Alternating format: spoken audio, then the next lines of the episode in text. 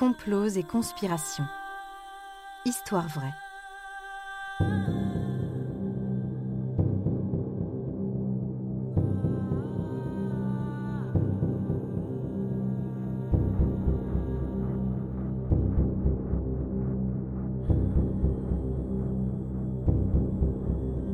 Un programme Studio Minuit.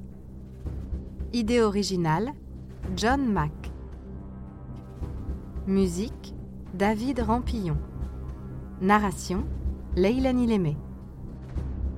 Enregistrement et montage Patrick Martinez-Bourna. Les armes de destruction massive en Irak.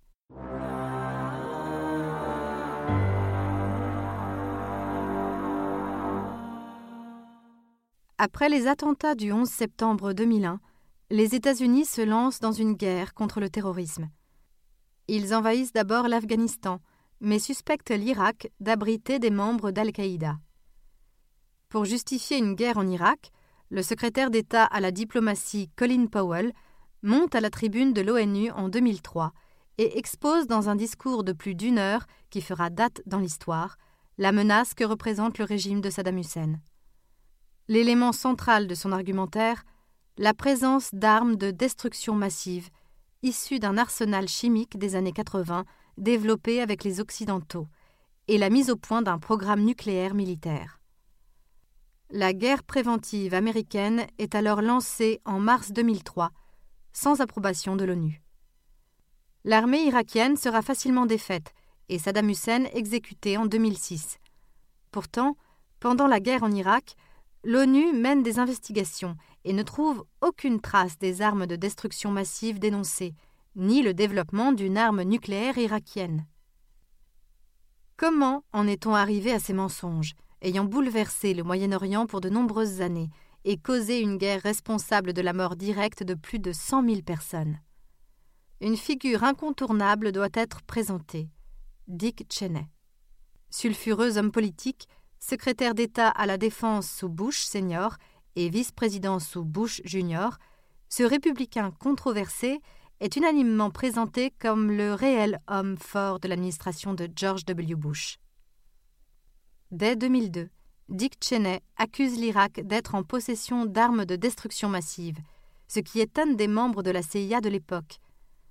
Mais en octobre 2002, l'agence produit un rapport déterminant que Saddam Hussein se fournit en uranium au Niger. Même si certains hauts gradés de l'armée mettent en doute ces révélations, tels que le général Norman Schwarzkopf, qui accuse dans le Washington Post Donald Rumsfeld, directeur du Pentagone, de se réjouir de la guerre. Cependant, en début d'année 2003, afin de prouver devant les Nations Unies que l'Irak relance son programme nucléaire, l'administration Bush s'appuie sur un rapport britannique qui atteste que l'Irak tente de se fournir en uranium dans des pays africains. Le 3 février, Colin Powell reçoit le discours préparé par le cabinet de Dick Cheney et aurait d'abord objecté qu'il ne pouvait pas lire ça.